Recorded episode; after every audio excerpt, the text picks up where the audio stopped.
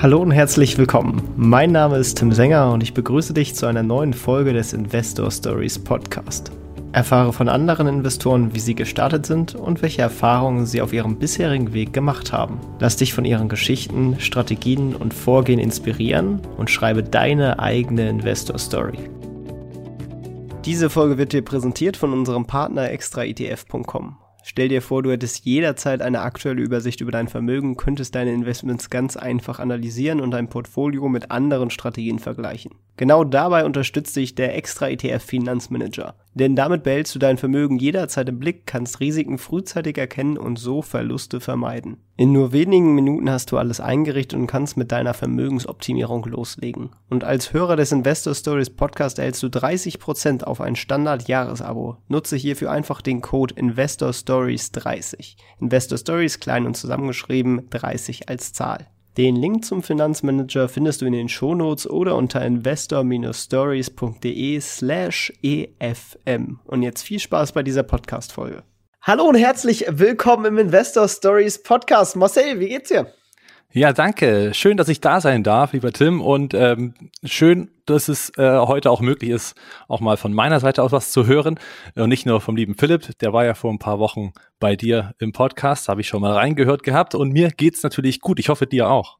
Ja, mir geht's auch sehr gut. War eine coole Folge mit Philipp. Und jetzt bin ich gespannt, was du so zu berichten hast. Vielleicht noch mal zum Hintergrund, du bist auch von Modern Value Investing, also den YouTube-Kanal, Podcast und Webseite, die er quasi zusammen betreibt oder auch sämtliche anderen Social Media Kanäle mit drin. Und äh, ja, aber vielleicht steigen wir mal kurz mit einer kleinen Einleitung bei. Vielleicht magst du ja noch so ein bisschen erzählen, wer du so bist und was du so machst. Ja, also ich bin Marcel von Modern Value Investing eben und äh, bin 30 Jahre mittlerweile auch schon alt und bin sonst eben selbstständig äh, in meinem Hauptberuf und mache das ganze Thema Modern Value Investing nebenbei. Und ähm, ja, das macht eben sehr viel Spaß. Also eins meiner Hobbys, die ganze Geldanlage und äh, ähm, ja vor allem auch die ganze Aktienwelt. Und ähm, so wird es wahrscheinlich auch die nächsten Jahre weitergehen. Und das wäre dann auch das Ziel, dann mit Modern Value Investing noch größer zu werden und gemeinsam am Ziel der besseren Aktienkultur in Deutschland zu arbeiten. Sehr cool. Ja, dann würde mich natürlich interessieren, wie bist du denn überhaupt zum Investieren genommen? War das auch so ein bisschen getrieben durch die Selbstständigkeit, dass du da auch quasi dich selber um deine Altersvorsorge kümmern musst? Oder hattest du schon einen früheren Punkt, wo du mit dem Thema Investieren zusammengekommen bist? Also es ist auf jeden Fall ein Grund, das Ganze deutlich zu vertiefen. Aber angefangen hat alles tatsächlich in meiner Schulzeit. In der zehnten Klasse, da gab es äh, ein Fach bei uns, das hieß Wirtschaft, Technik, Haushalt und vor allen Dingen Wirtschaft hat mich da sehr interessiert. Und die damalige Lehrerin hat eben mit uns so ein, ein Planspiel Börse bei der Sparkasse damals äh, durchgeführt. Das war ja erstmal in erster Linie einfach interessant, also wie das so funktioniert, aber natürlich ohne Tiefenwissen. Also wirklich so, was man halt als Schüler macht. Ne? Man hört so ein bisschen zu, lässt sich berieseln und spielt dann halt einfach mit und denkt halt so, die und die Aktie könnte es eben sein. Und das lief eben ganz gut zu dem damaligen Zeitpunkt. Das muss wohl so 2010 gewesen sein.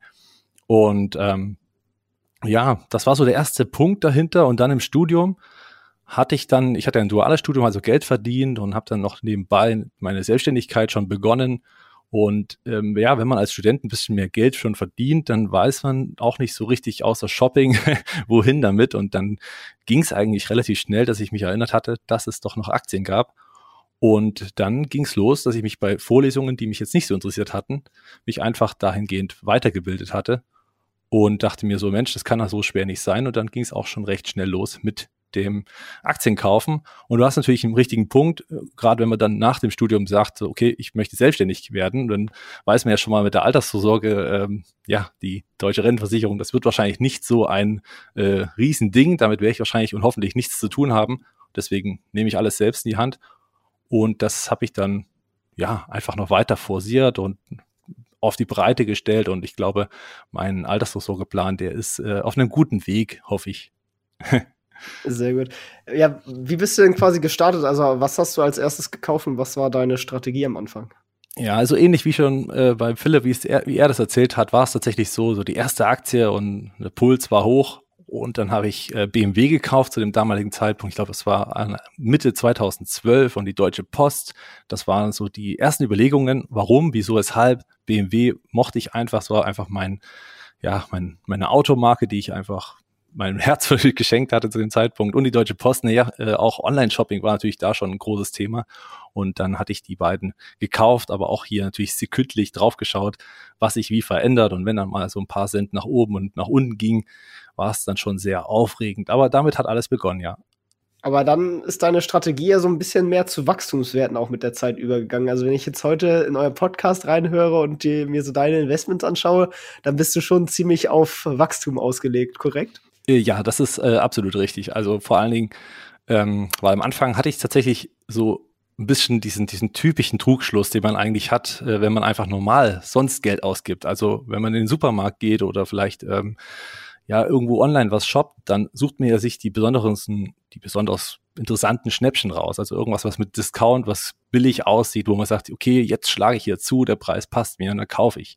Und das äh, war am Anfang so ein bisschen der, der Fehler in meinen Augen, weil man dann doch häufig Unternehmen gekauft hat, die zwar irgendwie billig aussahen, aber dann doch nicht so günstig sind und das hat dann dazu geführt, dass man eigentlich nicht wirklich Rendite erzielen konnte über mehrere Jahre hinweg, wo es dann einfach so ein bisschen, mal ein paar waren erfolgreich, ein paar eher nicht so. Und dann nach und nach hat sich dann herausgestellt, dass man vor allen Dingen mit den Unternehmen, die die Welt morgen verändern, dass man damit mehr Geld verdienen konnte. Und da hat mir auch ein Buch dazu sehr geholfen, nämlich ähm, das Buch von William O'Neill, wie man äh, mit Aktien Geld verdient. Und das ist ja so die Can-Slim-Variante, was jetzt alles kompliziert klingt, ist im Prinzip eher so dieses auf Wachstumswerte setzen, zu einem richtigen Punkt einsteigen, dann einfach mal laufen lassen und dem Trend seinen, ja, seinen Fortschritt lassen. Und das war dann auch so der Moment, wo ich dann sagte, okay, ich kaufe jetzt teures. Und das war dann eben so Beispiele Amazon, Apple, aber eben auf dem jeweiligen Allzeithoch. Und dann habe ich sie einfach laufen lassen. Und das war positiv. Interessant, das Buch kenne ich tatsächlich gar nicht. Also würde ich mir auf jeden Fall auch mal anschauen und äh, auch gerne für die Hörer in der Beschreibung verlinken. Das ist tatsächlich neu für mich, das, das habe ich vorher noch nicht so gehört. Ähm, wie bist du denn quasi, also wenn, wenn du jetzt dir Aktien in dein Portfolio legst, äh, wie schaust du sie dir an, auf was achtest du, welche Kriterien müssen sie erfüllen, damit sie in dein Portfolio rein dürfen? Genau, also ganz wichtig und das ist, sollte eigentlich immer die große Rolle äh, sein am Ende das Geschäftsmodell muss man einfach verstehen. Also was macht dieses Unternehmen hauptsächlich? Womit verdient es hauptsächlich Geld? Und wenn man das verstanden hat, dann fühlt man sich vor allen Dingen auch dann, wenn es mal nach unten geht, deutlich wohler, weil man ja weiß, langfristig ist dieses Geschäftsmodell offensichtlich, ja, also schon so verständlich, dass man sich jetzt keine Sorgen lassen, machen müsste. Und äh, gleich danach folgt eigentlich auch schon die zweite Frage, und zwar, ob man dieses Geschäftsmodell für zukunftsfähig hält. Also es macht jetzt, also rein mal ein ganz klares Beispiel ist zum Beispiel Öl, also alles, was so diese, diese Old Economy ist, wird sie jetzt so viel erfolgreicher sein in den nächsten Jahren? In meinen Augen leider nicht. Ja, und äh, deswegen wäre das jetzt zum Beispiel etwas, was mich überhaupt nicht triggern würde. Dann würde ich dann eher so auf die Technologie setzen, von mir aus Cybersecurity, um das jetzt mal ganz konkret zu machen. Und äh, da weiß man dann, okay, in der Zukunft wird das sehr wahrscheinlich immer größer ein Thema sein. Und ähm, dann sollte das auch erfüllt sein als Kriterium. Und zu guter Letzt, und das sind so die wichtigsten drei in meinem, in meinem Entscheidungsprozess, Umsatz und Gewinnwachstum, vorrangig erstmal Umsatzwachstum, dass wirklich die Umsätze stetig gesteigert werden. Du sagtest richtig, Wachstumswerte sind bei mir äh, doch eine ja, tragende Säule in meinem Depot. Und äh, da macht das schon Sinn, dass eben die Umsätze wachsen bei gesetzteren Unternehmen, die jetzt also nicht so extreme Wachstumswerte sind, dann ähm, ist natürlich auch Gewinnwachstum ein ganz großes Thema, denn Verluste braucht man wahrscheinlich nicht, nur eben am Anfang, wenn man skaliert. Das sind so die drei wichtigsten Säulen, die ich vor jedem Investment einmal für mich aufbaue. Jetzt hast du aber nicht nur Aktien, ich meine, du hast auch Immobilien. Wie ist so dein Gesamtportfolio aufgestellt? Wie viel Prozent liegt ungefähr in Aktien und wie viel hast du noch so in anderen Assetklassen? Ähm, ja, insbesondere Aktien und Immobilien, die teilen sich so vom, von der Wertigkeit im Moment so 50-50 das insgesamt Portfolio. Also, also vier Immobilien, die zur Vermietung ähm, bereitstehen, also permanent vermietet sind und ähm, die quasi immer wieder Cash mit zurückfließen lassen, aber natürlich auch gewissen Aufwand bedeuten. Das darf man an der Stelle nie vergessen. Und auf der anderen Seite eben Aktien, was sich aktuell wirklich auf die 50-50-Waage ähm, hält, wo Wobei ich eher noch tendiere dazu, dass man Aktien noch immer weiter ausbaut, so dass man eben, weil natürlich viel Arbeit dahinter liegt, äh, Immobilien nicht großartig mehr aufzustocken. Das kommt aber natürlich immer darauf an, ob sich irgendwo Gelegenheiten auftun. Aber so 50-50 und dann hier und da noch ein bisschen P2P, aber das ist alles relativ klein, muss man sagen. Dann bist du also sozusagen bei Immobilien ein bisschen, ein bisschen von Amt gekommen. Also ist das mehr wirklich quasi dieser Aufwand oder findest du einfach keine Objekte und vielleicht auch vorangestellt die Frage, wie bist du zu diesen vier Objekten dann gekommen? Ähm, bei den vier Objekten hatte ich ein bisschen Glück, wie das doch so oft sein muss. Das ist ja wahrscheinlich das, was man auch immer hört, dass man auch ein bisschen Glück braucht und man hatte halt zu dem richtigen Zeitpunkt die richtigen Kontakte, die gesagt haben, Mensch, hier, da verkauft jemand und dann hieß es eben eine Immobilie und der hatte aber dann noch eine zweite. Dann hat man das Ganze als Paket geholt und ich kannte zum Glück diese Region, wo diese Immobilien sind, weshalb ich da ungefähr einschätzen konnte, inwieweit das Risiko ist oder wie hoch das Risiko ist. Und ähm, ja, ein paar Monate später der Verkäufer, der eben noch zwei weitere Immobilien hatte, in diesem, in diesem Bereich, äh, auch dieser Größe, in dieser Art und Weise der Immobilien, hat das mir angeboten, weil er es sich selber verkleinern wollte. Und dann habe ich gesagt, okay, ja, wir mal die Bank, ob das so in Ordnung geht. und ähm, tatsächlich hat es dann geklappt und insofern war das natürlich dann ein Glückstreffer. Und ähm, da die Mietrendite dort noch relativ human ist im Vergleich zu diesen ja, Großstädten, wie jetzt auch sogar schon bei uns in Leipzig oder wie man es halt auch kennt in München, Hamburg, da ist natürlich nicht viel zu holen. Da würde ich mir das tatsächlich nicht mehr antun. Dann, dann reicht mir diese Rendite nicht zum Gegensatz zu dem, was man an Aufwand hat, wo man dann doch mal noch Betriebsabrechnungs äh, ja, Betriebsabrechnungen machen muss oder bestimmte Mieter natürlich A, neu suchen, wenn sie denn mal ausziehen oder einfach auch Probleme bewältigen, die dann halt während der Mietzeit auftreten. Und da muss man dann eben doch immer mal ein offenes Ohr haben. Das Problem kenne ich tatsächlich auch von meiner eigenen Wohnung. Da hatte ich auch eine gekauft und äh, muss sagen, ich will die wieder loswerden. Das macht mir zu viel Aufwand. Da nehme ich lieber die Aktien, die sind deutlich weniger aufwendig und äh, ja, kann ich, äh, da muss ich einmal Research machen und, und dann kann ich sie mir reinlegen und dann laufen die von alleine, so nach dem Motto. Ja, ja was halt der ähm. Vorteil ist natürlich bei den Immobilien, dass man sie gehebelt hat, also sprich natürlich durch die Bank, durch das, äh, ja, durch, den, durch das Darlehen, was sich natürlich dann selbst ab arbeitet oder abzahlt. Und da muss natürlich aber auch eine gewisse Mietrendite da sein. Und wenn die so ist, wie es bei mir ist, würde ich sagen, ist es in Ordnung, dann passt das. Aber sobald das dann halt wirklich so Richtung drei, zwei Prozent geht, da, da fehlt mir dann wirklich, ja, naja, das ist, bin ich nicht so ganz so dabei. Aber es ist eben schwierig, jetzt noch höhere Mietrendite zu finden. Das ist halt wirklich ein Riesenproblem, weshalb ich da nicht aufstocken würde. Sind die denn dann noch stadtlagig oder sind die schon ein bisschen weiter draußen? Ähm, stadtlagig ja, auch vor allen Dingen dort, wo auch Industrie sich angesiedelt hat, schon vor vielen Jahren und jetzt noch immer weiter ausgebaut wird, weshalb ich da eigentlich recht zuversichtlich bin, dass das Ganze langfristig auch passen wird. Aber trotzdem nicht jetzt Großstadt und auch nicht im Umland einer Großstadt.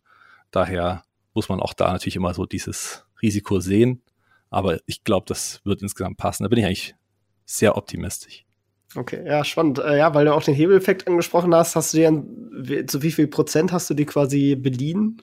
Ja, also das erste Paket waren ja tatsächlich die 100 Prozent. Das hat die Bank mitgemacht. Da gab es kein, kein großes Problem. Beim zweiten Mal gab es 5 Prozent Eigenkapital. Und ähm, ja, äh, das war auch jetzt nicht das Problem. Das konnte man natürlich dann relativ schnell lösen. Jetzt muss man sagen, sind natürlich diese ganzen Nebenkosten auch kein Spaß. Aber gut, wer das einmal durchgemacht hat, der kennt das dann auch. Und dann war es das eigentlich auch schon. Und mittlerweile sind es ja auch schon wieder drei Jahre, die eben laufen und die Kredite werden kleiner und kleiner. Und man kriegt die Mieteinnahmen. Ja, vor allem, wenn die dann hoch genug sind und das, was übrig bleibt, dann, dann macht das Spaß. ja, absolut. Vor allem, wenn man dann die Überschüsse natürlich wieder nutzen kann, um sie äh, nicht einfach nur brach liegen zu lassen, sondern tatsächlich auch wieder über ein paar indirektere Investments oder zumindest passivere Investments wieder anzulegen. Das gibt natürlich dann auch nochmal einen gewissen Hebel in Sachen Tools, die du vielleicht dann für deine Aktieninvestments hingegen nutzt, da äh, sticht bei dir ja auch immer die Chartanalyse so ein bisschen raus.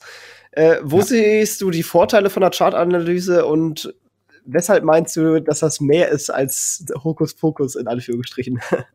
ja, genau. Also man hört es ja dann doch immer wieder, dass manche sagen, das ist Hokuspokus, aber ähm, richtig drauf gestoßen bin ich tatsächlich äh, einfach vom Grundverständnis sollte man sich da mal das Buch äh, von Gustave Le Bon lesen, durchlesen. Also das Psychologie der Massen ist eigentlich ein ziemlich bekanntes, aber auch schon sehr altes Buch. Deswegen auch relativ kompliziert geschrieben, muss man sich ein bisschen durcharbeiten oder durchbeißen auch.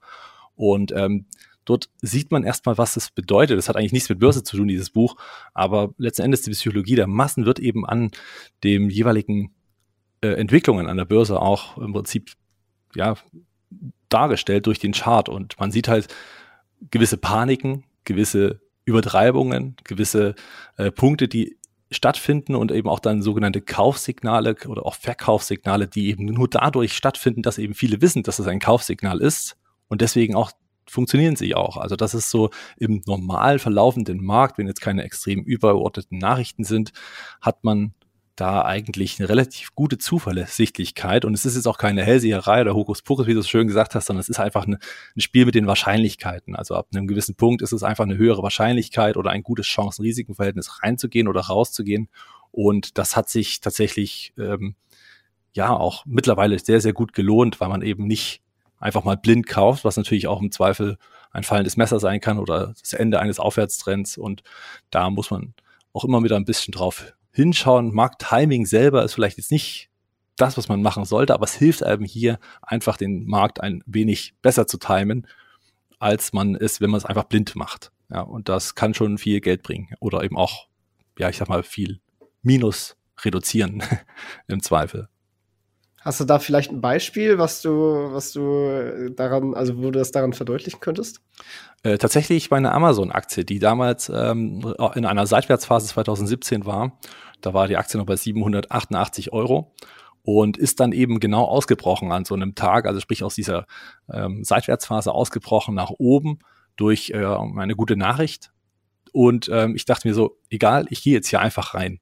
Und weil es eben charttechnisch diesen Hintergrund hatte, dass solche Ausbrüche eben zu weiteren Käufen führen werden, dachte ich mir, okay, nutz die Chance, mach das jetzt halt, bevor äh, du wieder irgendwelche Rohkrepierer kaufst oder irgendwelche Fantasien, die wahrscheinlich sie nicht erfüllen werden. Und ähm, ja, mittlerweile ist das halt die größte Position, denn danach ist die Aktie halt durch die äh, Decke gegangen. Äh, ich glaube, wenn man sich den Chart anschaut von 2017 bis dann eben jetzt, dann sind hier schon einige Prozente äh, entstanden und so kann man das auch durchziehen durchs ich sag mal, durch mein ganzes Depot, wo ich eigentlich nur dann einsteige, wenn ich auch einen charttechnisch guten Punkt sehe. Das geht natürlich nicht immer gut. Ist halt immer so eine Frage des Chancen-Risiken-Verhältnisses und eben dieser Wahrscheinlichkeit. Und auch da kann es manchmal schiefgehen. Aber der überwiegende Teil ist äh, da positiv verlaufen bisher. Apropos, es geht nicht immer gut. Was würdest du denn vielleicht als deinen größten Fehler beim Investieren bezeichnen? Ähm, tatsächlich hatte ich so eine Phase 2015, 16, da habe ich Optionsscheine gehandelt und hatte aber das Problem, dass ich eigentlich überhaupt nicht eingreifen konnte in den Markt, weil ich eben beruflich unterwegs war oder einfach schlichtweg keine Zeit hatte, sofort zuzugreifen. Damals waren auch die Apps noch nicht so, dass man jetzt schnell reingehen konnte und schnell kaufen und verkaufen konnte. Und alleine dieser doch hier und da äh, großer Hebel hat dann doch mal dazu geführt, dass man die eine oder andere Komplettposition ja, vernichtet hat, regelrecht. Und das war natürlich so ein Fehler, wo ich dann sagte, okay, für mich jetzt äh, ganz klar nur noch, nur noch Aktien, nicht mehr Optionsscheine, ohne jetzt äh, zu beobachten. Ja, traden kann man natürlich auch innerhalb stündlich und so alles. Ist natürlich mit Charttechnik auch super machbar, aber äh, reizt mich nicht, möchte ich nicht, will lieber die Stories der Unternehmen spielen. Das war also, äh, ich sag mal schon, das größte und teuerste Learning, was ich hatte. Und weil Philipp es auch angesprochen hatte, Wirecard war ja sein größter Fehler. Das muss ich sagen, so richtig als Fehler sehe ich es immer noch nicht, weil letzten Endes, ich war dabei, es war auch teuer, keine Frage, aber es war halt eigentlich von der Story, war alles in Ordnung, die Zahlen waren ja geprüft vorher, also all das hatte ja gestimmt und ähm, insofern stand dem ja nichts im Wege, dass dann am Ende ein großer Betrug dahinter steht, ist natürlich etwas, was man selber, ja, vielleicht maximal, wenn es von den Bäumen runter zwitschert, dass da hier irgendwas nicht ganz im Argen liegt. Da hätte man natürlich das weiter suchen können, das stimmt. Aber andererseits verlässt man sich natürlich auch auf die großen wie BaFin und natürlich auch auf die Prüfer und die Prüfungsgesellschaften, die da eben hier völlig versagt haben. Vor allem, das war ja im Endeffekt auch Cash, was fehlte. Also bei allen anderen Sachen hätte man ja sagen können, ah ja, das ist das halt schwierig zu prüfen oder so, aber im Endeffekt brauchten sie ja nur den Kontoauszug. Und da hatte ich ja. sogar vorher noch so einen, einen, Kumpel bei der Prüfung gefragt, ja, wie prüft ihr denn Cash-Bestände? Ja, ja, das ist doch ganz einfach, wir lassen uns einen Kontoauszug geben und dann, dann können wir dann Haken setzen. Und da dachte ich mir, ja gut, dann haben die das ja wahrscheinlich auch gemacht, aber schade, war nicht so. nee, offensichtlich nicht und tatsächlich ist es noch ein großes Rätsel, wer da wie, wo was äh, zu verantworten hat. Und äh, ja, am Ende ist es doch eine spannende Geschichte, wo man dabei war. Und ich glaube, irgendwo hat das im Nachhinein, ist man jetzt schon vergessen. Und da muss ich sagen, da muss ich ein was noch dazu halten. Ich hatte da an, dem Tag, obwohl das der, dieser Komplettverlust war letzten Endes für dieser Position, drei Tage später war dieses Minus komplett vergessen im Depot, weil man eben breit streuen sollte. Und das ist, glaube ich, auch immer ganz wichtig, dass man eben nicht nur auf eins, zwei, drei Aktien setzt, sondern eben hier breit streut, eine Vielfalt, einen größeren Warenkorb an Unternehmen findet, die im Depot eine gewisse Rolle spielen sollten. Ich muss gerade lachen, so bei diesem Ich war dabei. Es gibt ja tatsächlich so, ein, äh, so eine Art Band-Shirt von Wirecard. Ich weiß nicht, ob du das auch kennst, wo dann quasi so im Hintergrund statt den, den Tour-Daten sind dann jeweils die Daten, wo die verschiedenen Berichte rauskamen und was jeweils passiert ist. Das fand ich auch sehr, eine sehr klasse. geile Sache. Ja, ja das, das sollte ich mir mal zulegen. Hatte ich auch schon überlegt. Ich war ja auch mit einer kleinen Summe dabei, leider. Ja, aber gucken wir zu positiveren Dingen. Was würdest du denn als deinen größten Investment-Erfolg bezeichnen? Also da, ich sag mal, alles, was so die Big Techs waren, waren bisher und jetzt im Nachgang auch wirklich ein voller Erfolg. Vor allen Dingen Amazon, Nvidia, Apple, CrowdStrike, das sind so die Punkte. CrowdStrike hatte Philipp ja auch. Und ähm, ja, es sieht halt immer so teuer aus, dass die Unternehmen eben, ja, können die denn noch größer werden? Und ja, es geht halt. Und solange die Stories und vor allen Dingen auch ähm, das Wachstum da ist, wird eben aus diesen Positionen immer größere Positionen am Ende auch, weil einfach der Zinseszinseffekt wirklich magisch ist. Es ist äh, faszinierend zuzuschauen, wie das dann auch funktioniert. Und ähm, auch nach unten muss man vielleicht auch dazu sagen, also gerade an Tagen wie äh, den heutigen, wo es ein bisschen roter ist im äh, Depot und auf den Märkten, dann sieht man eben auch, da äh, wirkt der Zinseszins auch andersrum, aber vor allen Dingen langfristig nach oben. Und das sind so die vier, die ich nennen würde als absoluten Erfolg. Dazwischen sind aber noch einige, die das Depot auch mit nach oben tragen. Und das macht dann doch immer wieder Spaß, mal reinzuschauen. Jetzt kann man natürlich nicht nur in Aktien oder Immobilien investieren, sondern auch in Kunst. Und hier kommt unser Werbepartner, die Online-Kunstgalerie Singulat, ins Spiel. Denn Singulat bietet Künstlern aus der ganzen Welt eine Plattform, um ihre Kunstwerke aus verschiedenen Stilrichtungen und Techniken zu präsentieren und zu verkaufen. Ganz nach dem Motto, eine Welt der Kreativität. Bei Singulat ist man davon überzeugt, dass der digitale Raum eine großartige Möglichkeit ist, um Transparenz und Gerechtigkeit in den Kunstmarkt zu bringen. Und weil Service bei Singular groß geschrieben wird, stehen dir dort Kunstberater zur Verfügung, die 26 Sprachen sprechen, um bei der Auswahl von Künstlern und Kunstwerken zu unterstützen. Den Weg zu Singulat findest du über www.singulat.com oder über den Link in den Shownotes. Und jetzt viel Spaß bei der weiteren Podcast-Folge. Wo sollst du denn quasi damit denn noch hingehen? Also, was sind deine finanziellen Ziele für die Zukunft? Ähm, ja, also eigentlich so ein Klassiker, finanzielle Unabhängigkeit. Und das meine ich jetzt nicht, wie ich will nicht mehr arbeiten und will irgendwo ja, am Strand leben, aber vielleicht vorübergehend. Also sprich, wenn man sagen kann, ich muss jetzt mal nicht arbeiten, ich kann jetzt hier mal einen Monat einfach nichts machen. Und ähm, ich kann von diesen indirekten Einkünften auch einfach leben, dann kann man natürlich da dann doch mal eine schöne Zeit am Strand verbringen, ohne sich Gedanken zu machen. Gerade als Selbstständiger ist man natürlich immer getrieben, so ein bisschen, ja komm, nimm den Auftrag noch an, nimm den Auftrag noch an und mach dies und das. Und wenn das vielleicht einfach ein bisschen runterzufahren ist, ist das natürlich dann schon eine gewisse Lebensqualität, die man einfach ähm, erreichen möchte. Und da geht es jetzt nicht darum, hier die, die eine oder andere Million zu scheffeln, sondern einfach darum, ein doch schönes, am Ende doch mit Lebensqualität erfülltes Leben zu führen, mit vielen Erlebnissen. Und das ist so das, was mir eben dann auch Spaß macht. Und wenn man natürlich so eine, ich sag mal, ja, hochbezahlte Selbstverwirklichung hat, wie dann eben so einem Kanal von Modern Value Investing, wo man dann, ich sag mal, seinem Hobby nachgeben kann und dabei natürlich auch noch Geld verdienen kann, dann ist es natürlich so, dass für mich High-End in dem Bereich. Auf jeden Fall. Also äh, finanzielle Freiheit ist da auch echt eine, eine gute Sache. Ähm, da wird mich natürlich interessieren, machst du dir da schon Gedanken, wie du das Ganze angehen willst, oder bist du aktuell wirklich nur auf den Aufbau fokussiert? Weil wenn du halt quasi Wachstumsaktien hast, setzt du dann darauf, dass die später mal Dividenden zahlen? Weil klar, bei den Immobilien kommen irgendwann direkte Cashflows raus, aber bei den Aktien müsstest du ja theoretisch verkaufen, um dann Cash rauszuziehen. Ja, da hast du natürlich völlig recht. Das ist ja so dieses immer dieses Tauziehen zwischen Dividenden und Wachstum und alles. Und äh, war auch ein Grund dafür, warum ich gedacht okay, äh, was, was möchte ich am Ende mit Dividenden werten, die mir am Ende vielleicht fünf Prozent im Jahr plus ein bisschen Kurswachstum im besten Falle äh, mir geben, wenn ich dann doch, ich sag mal, mit Wachstumswerten halt doch manchmal 10, 15, 20 Prozent oder vielleicht sogar noch mehr im Jahr machen kann, vielleicht auch über mehrere Jahre hinweg. Insofern war es erstmal wichtig, natürlich in frühen frühen Jahren das Kapital aufzubauen mit eben diesen Wachstumswerten und ähm, sich dann natürlich äh, muss man sich auch bewusst sein, dass die Unternehmen sich natürlich weiterentwickeln. Und irgendwann wird auch eine Amazon, eine Alphabet sicherlich äh, eine Dividende zahlen. Und das wird natürlich dann in den Jahren drauf, wenn sich jetzt fundamental nichts ändert an diesen Unternehmen, dass sie immer noch weiter wichtig sind, dass sie am Zeichen der Zeit immer noch erkannt haben, muss ich dann die Unternehmen ja nicht verkaufen, sondern kann einfach den, ähm, ja, die Dividende mitnehmen. Und die persönliche Dividendenrendite dieser Unternehmen, nachdem sie durch den Zinseszins so angestiegen sind, sind natürlich dann oder ist natürlich dann deutlich höher. Und ähm, da wird es wahrscheinlich gar nicht nötig sein, großartig die Gewinne mitzunehmen. Es sei denn, wie gesagt, es ändert sich irgendwas an den Geschäftsmodellen oder sie sind halt, ja, den Nokia-Moment unterworfen oder was auch immer. Das muss man natürlich immer ein bisschen mit berücksichtigen. Aber ich glaube, dass all die Unternehmen, die jetzt schön ordentlich wachsen, auch irgendwann eine Dividende zahlen, vor allem weil sie ja auch hohe Margen haben, wirklich ordentlich ähm, Cashflow generieren und da natürlich viel mehr auch an Dividende irgendwann mal ausschütten können, als es vielleicht die Old Economics machen können. Und da bin ich eigentlich zuversichtlich, muss ich sagen. Du hast jetzt auch schon ein bisschen die Zinseffekte angesprochen.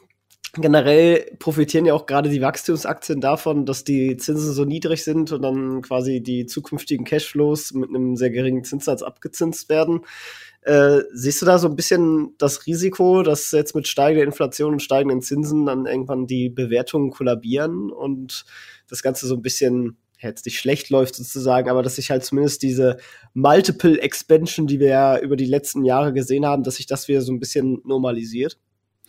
Ähm, also es wird natürlich negative Effekte haben. Und ich glaube, hier muss man immer ganz groß äh, unterscheiden zwischen den Unternehmen und den jeweiligen Geschäftsmodellen. Also es gibt Unternehmen, die eben diese ordentlichen Cashflows noch nicht generieren können, die vielleicht auch ähm, mit Gewinnen große Probleme haben werden. Und ähm, da wird es natürlich dann auch wehtun, wenn eine Zins, ein Zinsschritt dem anderen folgt. Und da muss man natürlich immer ein bisschen unterscheiden. Aber wenn man so ein, doch solche wirklichen Cash-Cows in Zukunft heraussucht, dann werden die noch viel weniger Probleme haben als eben gesetzte Unternehmen, die, ich sag mal, am Ende des Tages auch viel Schulden haben, was natürlich viele Wachstumswerte auch in der Tat nicht mehr haben, wo sie wirklich sehr, sehr starke Bilanzen auch mit sich bringen und dann eigentlich nur noch hochskalieren müssen, kaum große Kosten haben und dementsprechend eigentlich viel robuster auf Zinserhöhungen reagieren können, als es vielleicht, ja, ich sag mal, nicht so gesunde Unternehmen auf der einen Seite oder eben auf der anderen Seite dann doch, ich sag mal, Unternehmen, die sehr getragen sind von hohen Darlehen, die sie eben brauchen, Krediten, die sie da verwenden müssen für das normale geschäftliche, äh, für den geschäftlichen Alltag. Und da bin ich sehr, sehr zuversichtlich. Und ja, ich weiß natürlich als Wachstumsinvestor, hauptsächlich Wachstumsinvestor, ist ja auch nicht so, dass ich nur Wachstumswerte habe, aber ähm, da weiß ich natürlich auch, dass es auch mal Rückschläge geben kann, die auch mal ein bisschen tiefer sind, aber das sehe ich mittlerweile mit einer Gelassenheit, solange ich das Geschäftsmodell gut finde und das auch langfristig einen größeren Markt für mich verspricht, als es zum Zeitpunkt jetzt ist, bin ich da eigentlich total, wirklich total entspannt. Ja, ja, cool. Ja, das ist doch auch eine, eine gute Einschätzung.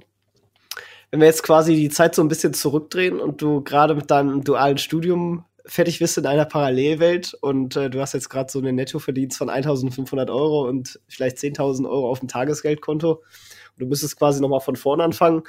Würdest du deine finanziellen Entscheidungen anders treffen oder würdest du mit deinem heutigen Wissen, das du mitnehmen darfst, ähm, wie würdest du da vielleicht neu rangehen oder würdest du tatsächlich alles gleich lassen?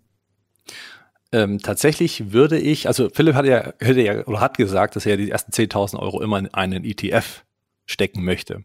Und ähm, das würde ich auch jedem raten, der sich nicht so tief mit den Unternehmen beschäftigen möchte, der nicht jeden Tag damit zu tun hat, der sagt, ich will einfach kaufen und danach will ich damit nichts mehr zu tun haben.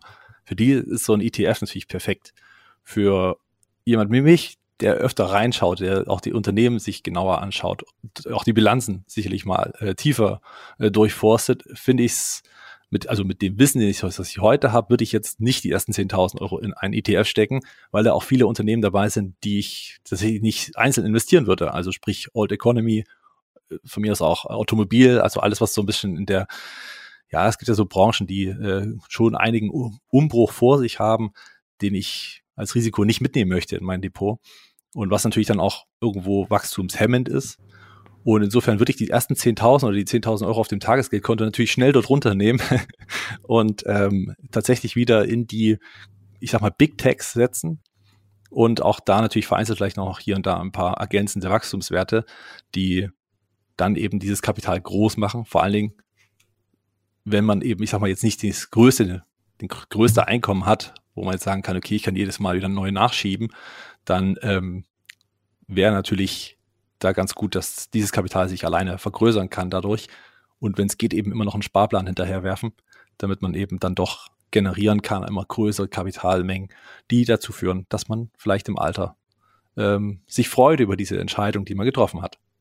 Wenn du jetzt quasi an dieser Situation würdest, was wären da so die, die Titel, auf die du so schauen würdest? Natürlich hier alles keine Anlageberatung, Disclaimer. Ja, ja. Disclaimer, weiß. Also, ja, also vor allen Dingen eben Amazon, Apple. Ja, also man sieht auch jetzt, wenn man irgendwo ein Apple bestellen möchte, äh, ein iPhone oder so, ist ja nicht verfügbar. Und das liegt ja nicht nur daran, dass äh, auf der einen Seite nichts reinkommt, dass sie nicht genug produzieren können, sondern auf der anderen Seite einfach auf der, aufgrund der hohen Nachfrage. Und solange solche Unternehmen solche Burggräben für sich eröffnet haben oder auch Adobe, dann sind das so Sachen oder Alphabet, ja, das sind so die Unternehmen, die deswegen auch zum Dauerläufer geworden sind, weil sie eben dann doch so einen sehr unfairen Wettbewerbsvorteil haben, der einem als Investor natürlich zugutekommt. Und äh, dann würde ich eben diese genannten Big Techs tatsächlich bevorzugen und dann mit den, wie gesagt, restlichen Wachstumswerten so immer ein bisschen mit verteilen, so auf gewisses Chancen-Risiken-Verhältnis, vor allen Dingen auch Cyber Security. Ich glaube, das ist ein Thema, was einfach völlig unterschätzt ist, die noch,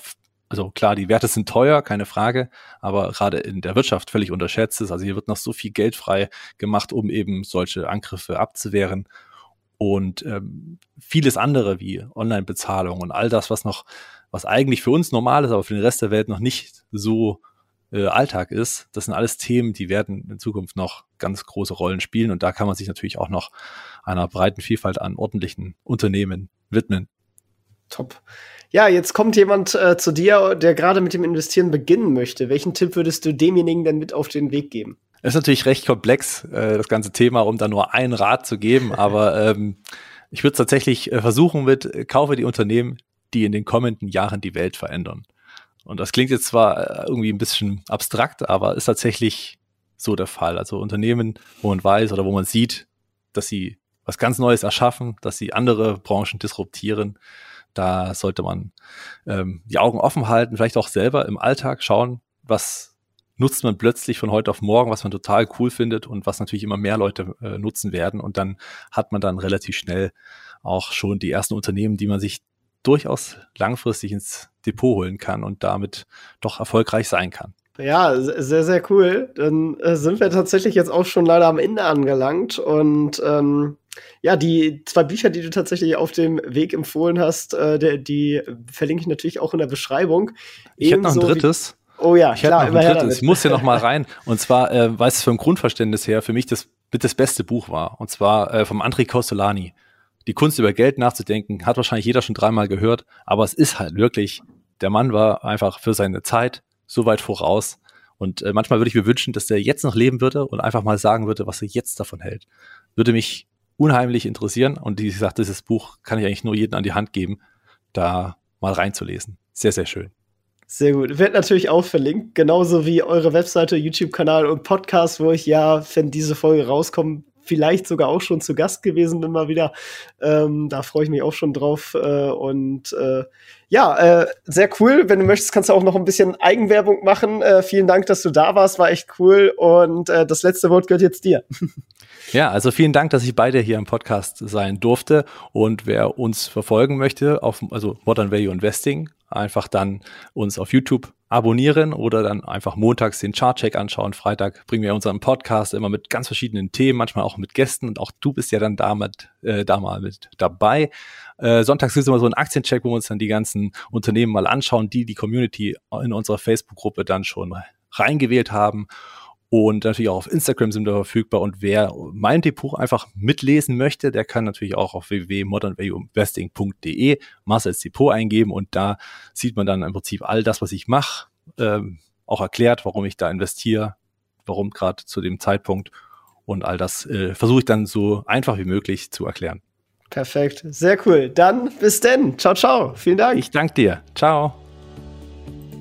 Das war's auch schon wieder mit dieser Podcast-Folge. Ich danke dir ganz herzlich fürs Zuhören. Wenn dir der Podcast gefallen hat, würde ich mich sehr freuen, wenn du ihn mit einer Bewertung auf iTunes unterstützt. Außerdem möchte ich dich gerne dazu einladen, der Investor Stories Community auf Facebook beizutreten. Hier hast du einen Austausch mit Gleichgesinnten und professionellen Investoren, die selber ihren Weg in die Freiheit der Finanzen gegangen sind und von ihnen kannst du lernen oder auch selber andere Leute bereichern und zudem ist dort Feedback zum Podcast immer willkommen. Um ganz schnell dorthin zu gelangen, kannst du auch einfach investor-stories.de slash community eingeben. Ich freue mich, wenn du auch beim nächsten Mal wieder dabei bist. In diesem Sinne, alles Gute, dein Tipp.